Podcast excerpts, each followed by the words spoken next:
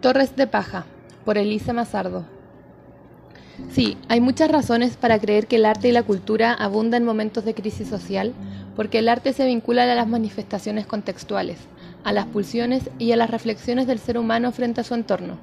Y es cierto, los murales, las acciones de arte, la música en vivo durante las marchas y protestas, los bailes, la poesía, inundan este mundo nuevo que parece ser caótico, pero en el que imperan ciertas razones que alientan a la creación, a la autoconvocación, a crear, crear, crear sin esperar.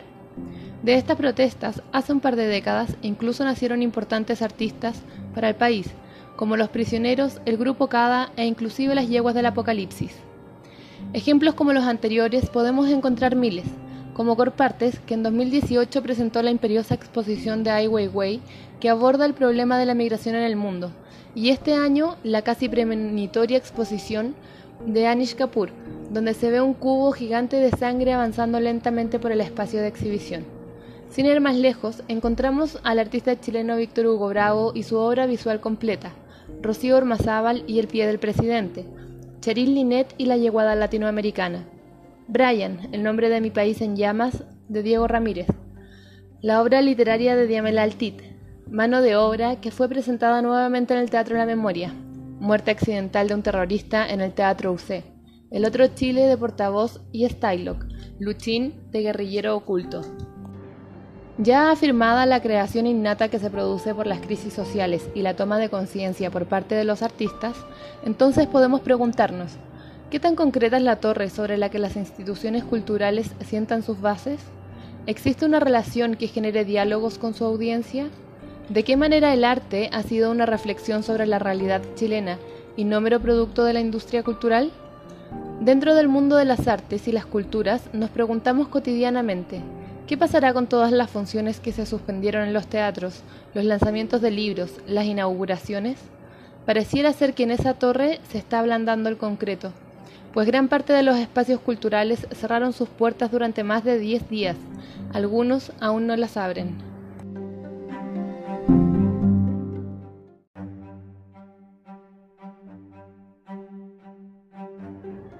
Ahora bien, tras el cierre vinieron reaperturas para formar cabildos, momentos de reflexión sobre las problemáticas sociales.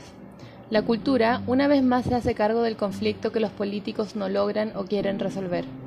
Luego de los cabildos han empezado a reabrir los teatros, las galerías de arte, el cine, pero los espectadores, ansiosos por distraer sus mentes de la pujante realidad, no han hecho fila para entrar a ver las últimas películas del mercado los lectores, que estaban ansiosos por los lanzamientos de libros que ahora se almacenan en cajas dentro de las bodegas editoriales, no han preguntado por las novedades y el libro hit en ventas es la Constitución de 1980 con sus infinitas reformas.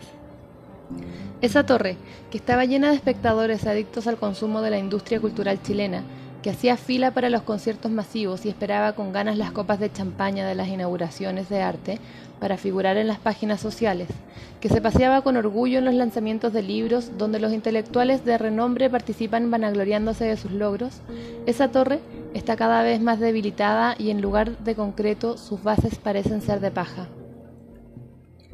Con gran razón, podemos preguntarnos de manera concreta, directa y sin tapujos, ¿por qué se están dando funciones gratuitas en los teatros? ¿Por qué las galerías y museos están cerrados o vacíos? Si las actividades artísticas en la calle han ido en aumento, ¿es acaso que las instituciones artísticas carecen de respaldo tanto en sus audiencias como de sus espectadores, convirtiéndose así en espacios desolados? En otras palabras, ¿de qué manera el arte y sus instituciones son representaciones o reflexiones críticas de lo que ocurre en esta sociedad y por tanto encuentra respaldo y amparo en la misma en momentos de crisis? A un mes de las manifestaciones sociales y la crisis política, Pareciera que el mundo de las culturas y las artes ha caído en un pozo sin fondo, en el que la relación entre las reflexiones críticas de la sociedad no se hace latente para la sociedad misma. Una paradoja un tanto cruda, pero según el nivel de audiencia actual, bastante cierta. Y lo mismo pareciera ocurrir con aquellos amantes del arte, que además consumen a través de intercambios monetarios. ¿Acaso ya se abonaron al municipal? ¿Siguen comprando obras de arte? Porque cuando el país estaba estable, con la economía creciente de la que se han jactado los políticos durante años, con garantías empresariales, era sumamente sencillo dar respaldo a los artistas que tanto lo necesitan. era fácil darle pan de comer al más débil. Sin embargo, ahora, cuando realmente se necesita, ¿seguimos construyendo torres sobre paja? Si bien es cierto, el Estado restauró la semana pasada el 20% que pretendía restar la cultura en el presupuesto público. No sabemos si esto será suficiente para generar el respaldo que la empresa privada generaba. Asumámoslo, nuestros trabajos penden de un hilo. Porque es verdad, ahora será más complejo contar con el auspicio de las empresas privadas a través de la ley de donaciones. Esas platas ya se fueron a otro país más estable que el nuestro. Ya no contaremos con los gastos de marketing por el que se evaden impuestos para entregar dinero a cultura. Esas platas también se fueron a lugares económicamente más sólidos. Solo estará el adictivo Fondart, que ya cuenta con los fondos, al que las postulaciones ya están hechas y cuyos jurados están en deliberación.